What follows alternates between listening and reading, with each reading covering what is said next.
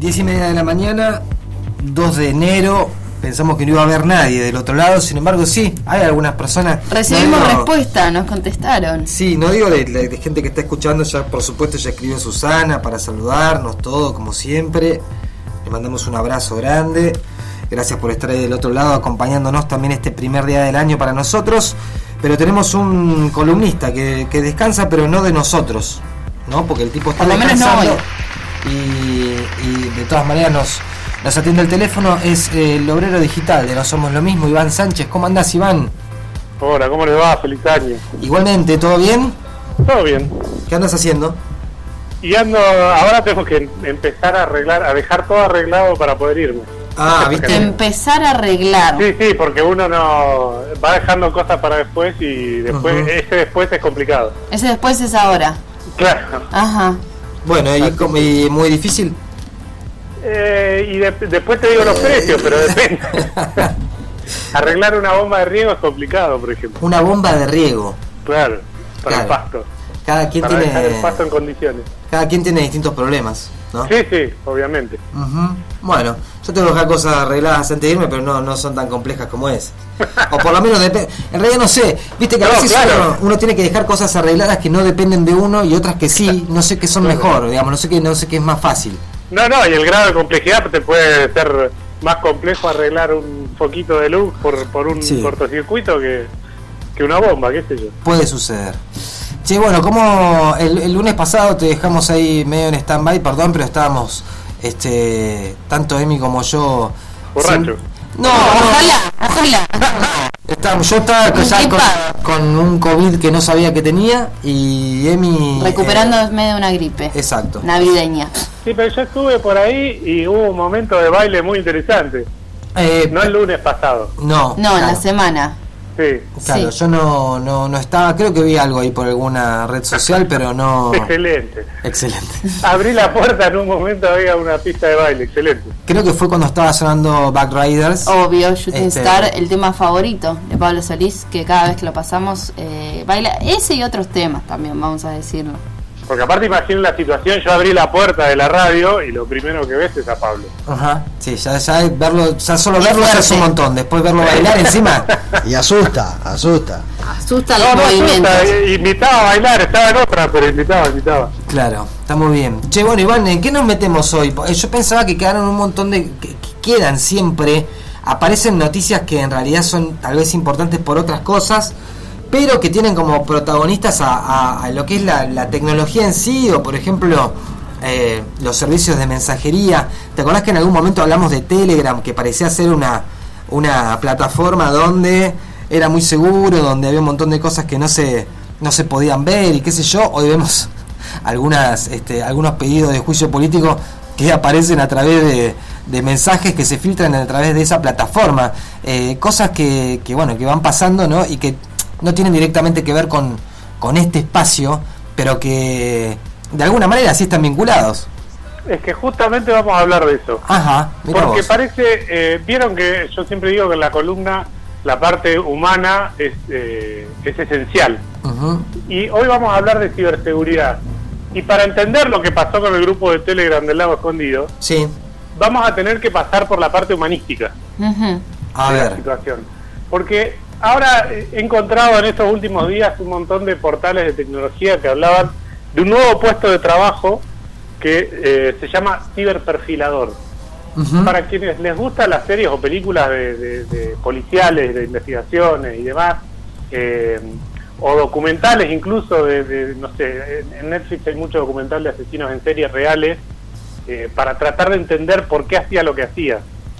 Y entre muchas de las cosas que te, que te explican es que el FBI creó un departamento exclusivamente de perfiladores, que son tipos que saben de psicología y que eh, analizan, una vez ya el caso ya juzgado, con el tipo preso, analizan al asesino para ver qué era lo que lo llevaba a hacer lo que hizo, todos los patrones que lo llevaron a hacer eso, y con eso crear un perfil de tipo asesino. En ciencia forense lo que se lo que se estudia hoy es, son todos esos análisis psicológicos que se hicieron a esas personas para tratar de entender cómo eh, ante un hecho eh, cómo, eh, si hay algún patrón fijo que indica la culpabilidad de alguien en especial.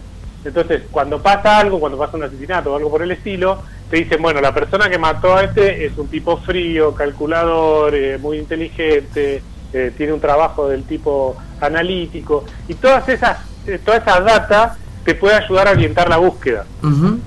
No es, eh, no es que te van a decir, bueno, fue tal, pero por lo menos sí un perfil.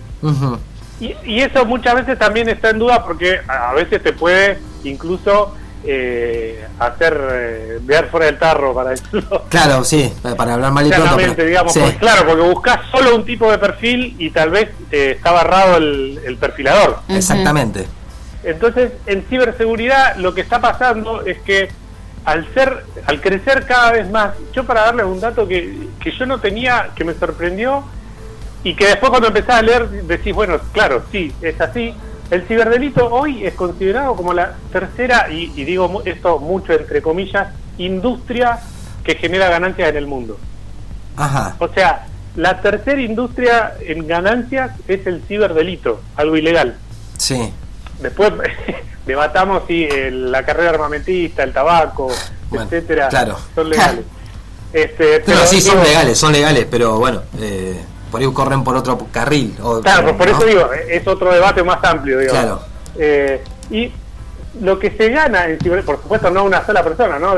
Distribuido en, qui- en quienes lo hacen, pero el- las ganancias que genera el ciberdelito está apenas por debajo del PBI de Estados Unidos y China, las Claro. mayores economías mundiales. Sí. O sea, y esto de acuerdo a datos del Banco Mundial, ese es el, el tipo de ganancias que genera y te dicen que es cuat- eh, cuatro, veces mayor a la economía de Alemania, por ejemplo. Todo lo que genera Alemania, Sí. el ciberdelito lo genera cuatro veces.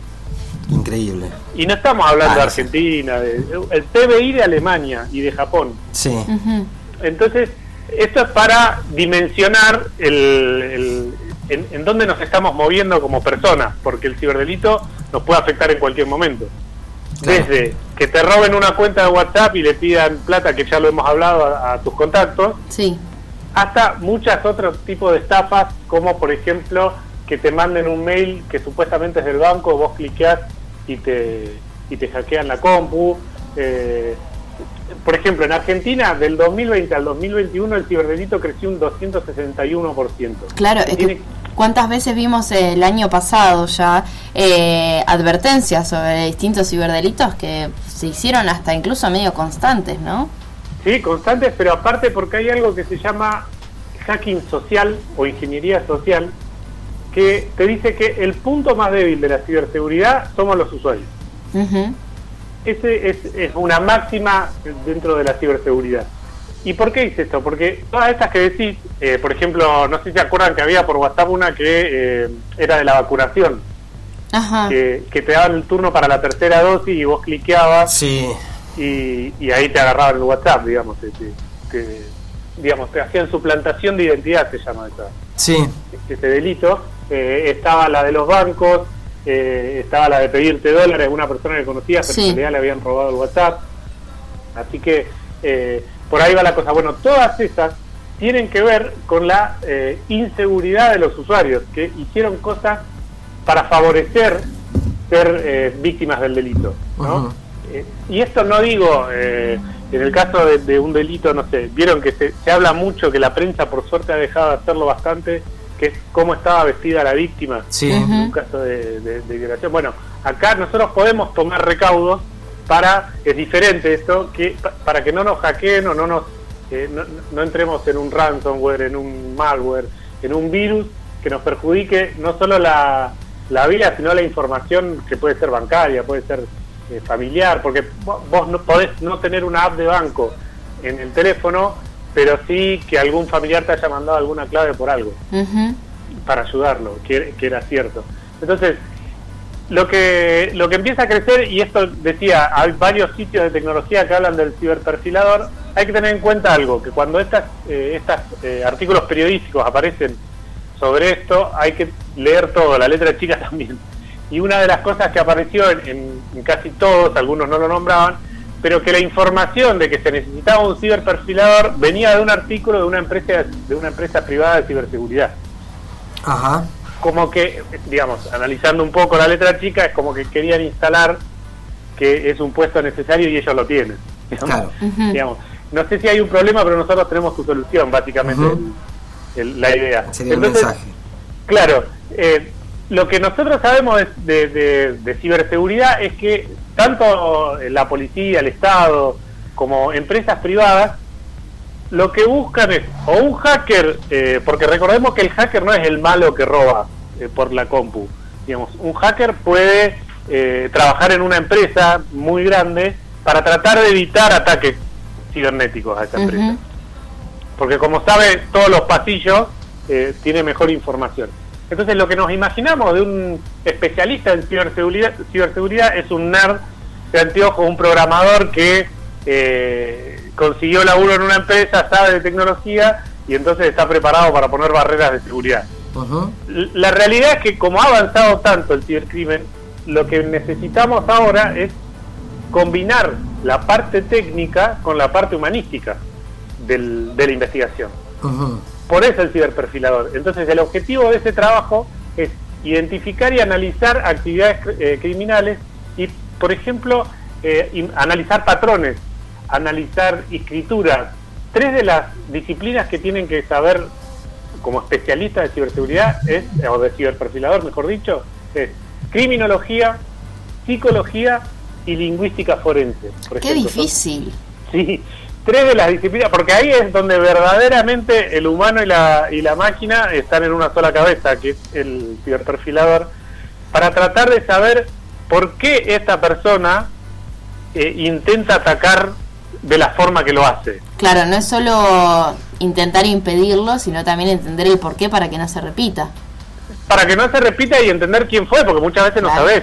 Y si, si yo siempre recomiendo Mr. Robot, que es casi un manual de hacking, Que es espectacular porque justamente la serie lo que habla es de el humano metido en esos bits y, y ellos te hablan de que lo más importante es la persona porque el- una de las cosas que te dicen es que cada hacker y cada programador en general firma su obra por una cuestión de ego, De ego, así claro. como los asesinos Ujú. seriales Sí. entonces Sí. vos descubrís la línea de código que, que- por donde se metió y muchas veces en esa línea de código está la firma del, del que lo hizo.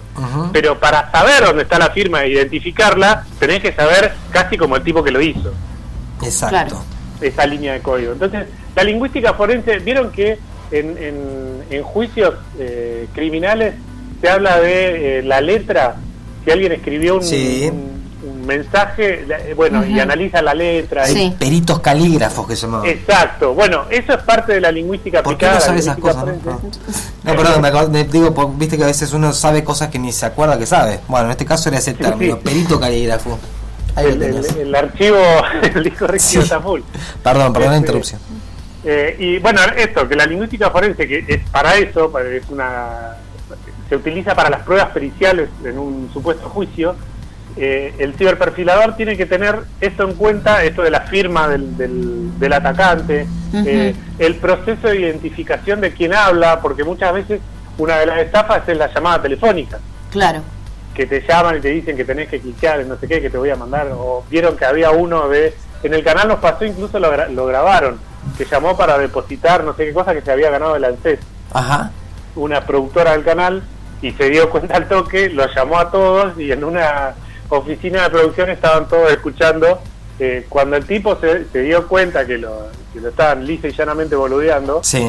eh, dijo que le iban a mandar de, de regalo un consolador porque era una mujer la que hablaba. Ah, muy lindo. Imagínense todo. el nivel de, Claro. de- de- de- Sí, sí, sí, de todo. la ¿no? pericia que había que hacer, el perfil que había que hacer de ese delincuente, ¿no? Claro, claro. Este, así que bueno, es entender por dónde viene eso, qué tipo de persona es. Seguramente es un tipo en una cárcel con un teléfono habilitado, muy probablemente. Eh, entonces, y, y, ah, yo lo tiro así, como sin saber absolutamente nada, y los tipos son especialistas en tratar de identificar. Entonces, Claro. Lo más importante del ciberperfilador es combinar eh, la, la información humanista, humanística con la información técnica informática. Claro. También pueden intervenir, vieron, en, hay muchas películas, hay uno que creo que se llama como el, el- el puesto, eh, que es el negociador en la policía, Sí. cuando hay una toma de rehenes Sí. que habla por teléfono con los delincuentes del lado de la policía es el negociador. Sí. Sí. Bueno, en este caso el ciberperfilador podría también actuar en los casos de en los ataques de ransomware. ¿Se acuerdan que hablamos del ransomware? Era cuando en una empresa, por un mail o algo, entraba un hacker, ponía los datos sensibles de esa empresa en una especie de burbuja informática y te contactaban para decir, vos no podías acceder, por ejemplo, eh, muchos saben de administración, se usa el programa El Tango, no sé si se sigue Sí, usando ahora no sé, no. que era donde tenían todos los sueldos de todos los empleados y qué sé yo. Entonces te ponen toda esa información en una burbuja, vos no podés acceder con ninguna clave, te contactan y te dicen, mirá, tengo Ah, datos en una burbuja. Claro, Sí. yo no los toco, ni los abrí ni nada, pero están en una burbuja informática porque entré ilegalmente. Si querés de nuevo los datos, sale tanto. Claro. Sí. Esa es basi- ese es básicamente el accionar al ransomware. Bueno, el ciberperfilador actúa como el negociador de los rehenes, en este caso el rehén es la información, para saber por dónde viene la cosa, porque a lo mejor en la mitad, igual que en las películas de rehenes, pueden entrar por una alcantarilla y, y, y Sin parar el pagar. ataque.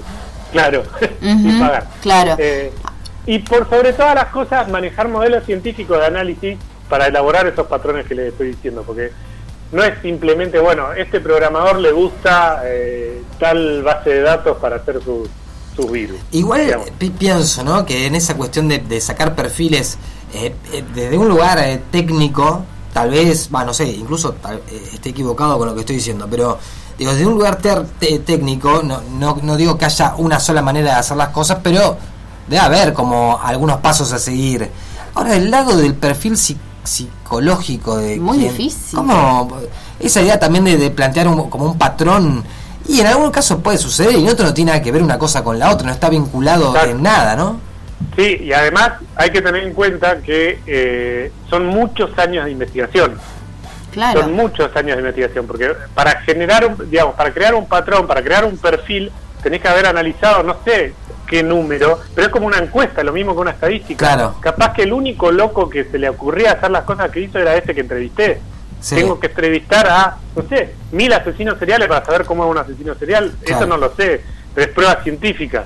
Pero por lo menos sí, lo que te dicen los investigadores es que los patrones psicológicos eh, funcionan, que no son un cuento de hadas donde vos decís, bueno, eh, el, el- el asesino tiene que tener cara de malo, ser súper inteligente, tener un coeficiente intelectual de tanto y Hmm. sé yo, qué sé cuánto.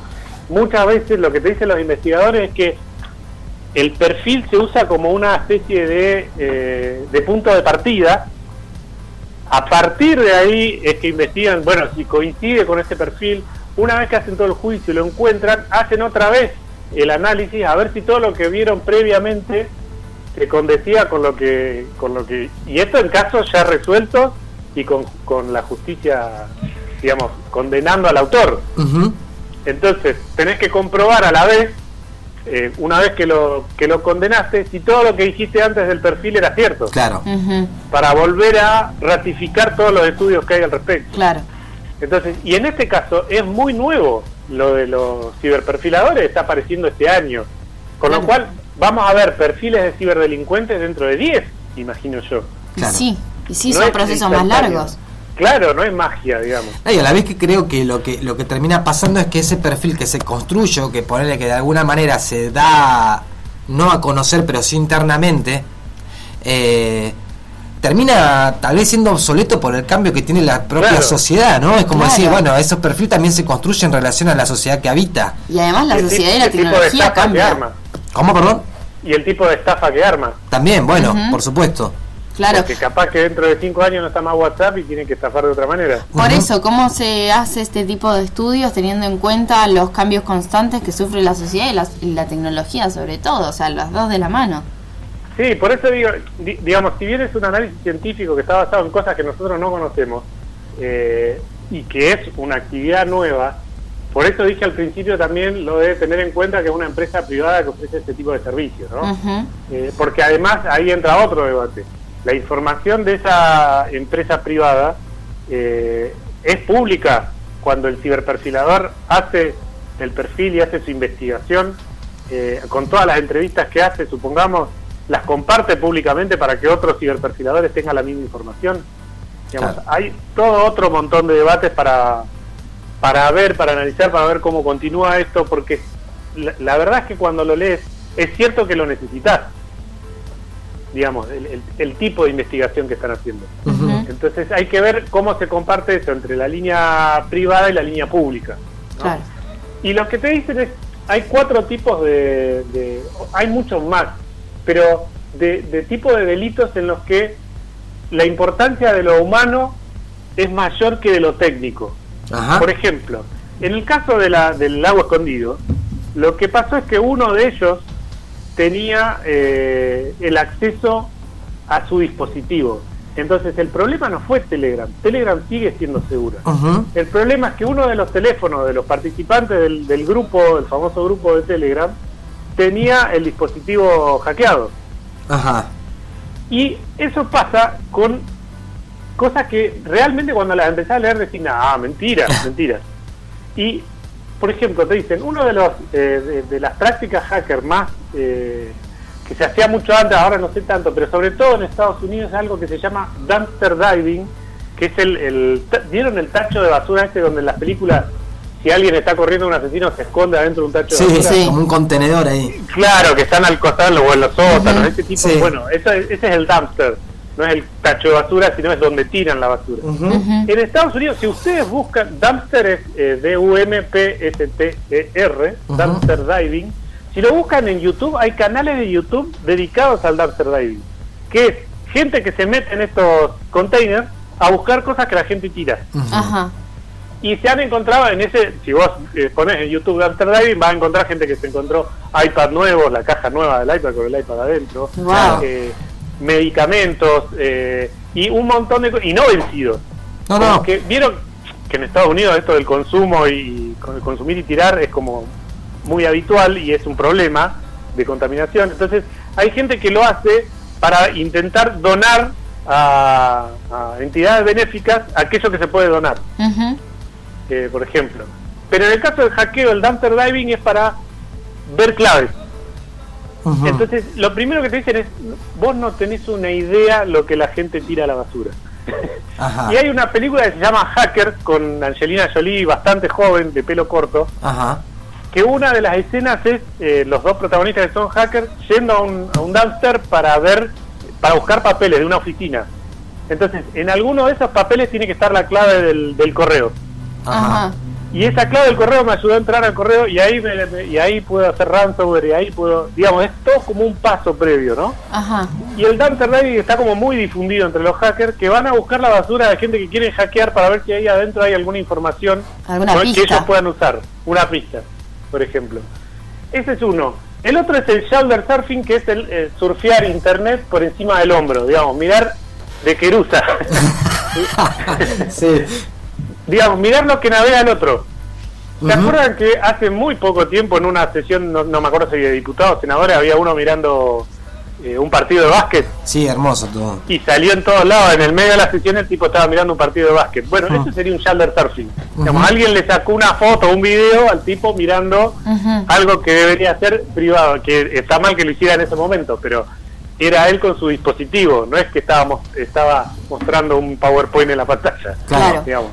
Eh, entonces, muchas veces en los colectivos, uno de los hackeos sociales es que el hacker va al colectivo y mira lo que estás chateando. Sí. Si pesca una clave, ganó. Ajá. Una clave o una forma de entrar o una cuenta de WhatsApp o lo que sea, porque lo que te explican en Mr. Robot es que no es solo eh, la clave, sino que, por, ejemplo, supongamos una situación ficticia, está el hacker en el colectivo, la- el, el de al lado está chateando por WhatsApp y están chateando un problema que tienen con un familiar en el hospital, bueno, yo voy y deposito, digamos.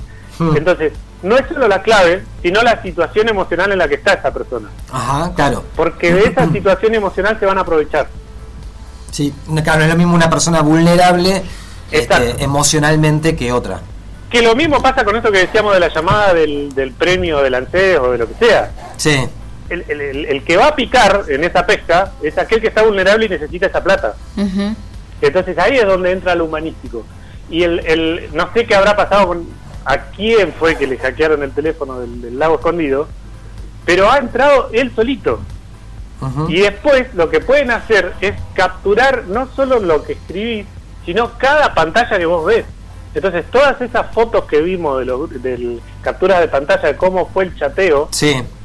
de los personajes del lado escondido, es eh, se puede sacar al instante la- las capturas mientras el tipo estaba chateando. Entonces, hay uno del otro lado que tendremos que ver quién es, porque también es importante. No, no, por supuesto. Pero Claro. a veces se pone más el, más el, el foco en el hecho de de, si fue un hackeo o en realidad la información que se está este, divulgando. Claro, pero eso ahí ya depende de la justicia. El problema no es el, que el fin justifica los medios, era la, la frase. Eh, claro. Pero bueno, digamos, ahí lo que pasa es un pro- fue un problema de hackeo social. Eso es lo que pasó ahí. No es solo técnico, no es que le, le- le hackearon el Telegram y por eso se pudieron enterar de todo. Eso es lo que lo que quiero que se entienda de esta columna, que la, la parte importante es el usuario. Hay dos más típicos, que uno es la dramatización, que es justamente esto que hablábamos de llamar y decir que sos del ANSES, por ejemplo, Ujú. eh, y, y es mentira. Esa es una dramatización que hacen y en muchas películas de hacker van a ver que o hablan con un guardia de seguridad o hablan con tal. Eh, hay una película de la película de Batman que le meten el teléfono en el eh, en, en una empresa de Tokio dice no puede subir al, al edificio con teléfono y le deja un teléfono con un con una app para hackearle el edificio entero Claro, entonces queda el teléfono ahí y era su, su puerta de entrada que le pidieran el teléfono sí.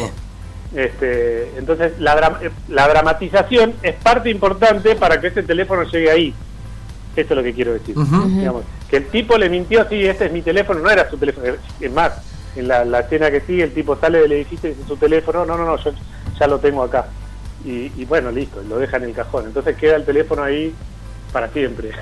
Claro. Eh, y, el, y el último es el phishing, que es el- la suplantación de identidad, que es cuando consiguen alguna clave tuya y entran al banco con tu clave y, y hacen como movimientos de cuenta.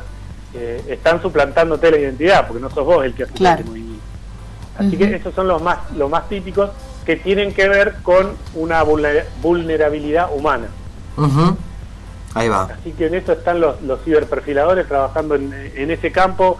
Es eh, para quienes nos gustan las, las novelas de misterio y las películas policiales y todo eso, es atrapante, pero tiene mucho de, eh, de nerd, de lectura, de investigación, de, de Y sí. repetición. Este, pero nada, está interesante. Me pareció interesante desde el punto de vista este del humano. Bien. Iván, eh, por una semanita no te vamos a tener, ¿verdad? Eh, No sé para dónde voy, pero seguramente no, claro. Bueno, pa- me parece Bueno. bien igual. Eh, esto es como un poco una continuidad de lo que fue el año pasado, pero bueno, después veremos también cómo nos, nos reprogramamos. Eh, pensaba también que viste que hay como algunas columnas que las tenés que hacer en un determinado momento porque después se termina como la data. En tu caso me digo que no, no se termina nunca, ¿no? aplica. No. Eh, por no eso, se termina nunca y son también eh, bastante contemporáneas o incluso también ante- atemporales las temáticas, así que continuaremos también, e incluso tal vez repasando algunas columnas que ya hayan pasado por este programa cuando no estés. Excelente. Si no te molesta, ¿no? Si no te Si molesta. nos das te- el permiso. En lo absoluto. Bueno, perfecto. Iván, bueno, disfrutá entonces los días que tengas de vacaciones eh, para volver después eh, con todo y compartir con nosotros este, toda esta data que para nosotros por ahí resulta un poco incluso inaccesible o no sé, fuera de nuestro de nuestro rango tal Sí. vez, este, pero que nos ayuda a pensar un poco también las cosas que pasan hoy por hoy en un ámbito que parece ser lejano, pero no tanto porque teléfonos tenemos todos, todo el mundo usa la compu, ¿no? Este, así que va por ahí también. Sí, sí, este, yo quiero agradecerles el, el espacio porque, eh, nada, me hace bien hacerla, así que eh, muy agradecido, no solo por mantenerme informado yo, porque aparte estas cosas, como dicen, y atemporales, yo las va encontrando, me voy entusiasmando leyéndolas también. Claro. Claro, Así sí, que, sí, sí, sí. Y, y también, eh, también voy a agradecer como la claridad también que tenés, Iván, para explicarnos todas las semanas distintas temáticas y bajarlas a tierra de manera que nosotros, simples mortales que por ahí no estamos tan metidos en la temática, podamos entender un poco más o problematizar distintas cosas. Bueno, un día te voy a llamar porque a veces no me entiendo ni yo, pero bueno. Ah, ahí ya no me hago cargo. Claro. La claridad, a veces digo, ¿qué dije? Iván, te agradecemos como siempre y nos volvemos a encontrar pronto, no sabemos cuándo, pero pronto. Dale, un abrazo a los tres, feliz 2023. Igual para Igualmente, vos. Iván, Abrazo gracias. grande. Iván Sánchez pasaba por aquí, este nuestro obrero digital, hablando hoy de, de cosas bueno que se empiezan a, a discutir, en este caso buscar perfiles que tengan que ver con, con el ciberdelito. ¿no? Ciberperfiladores sería como ahí la palabra correcta.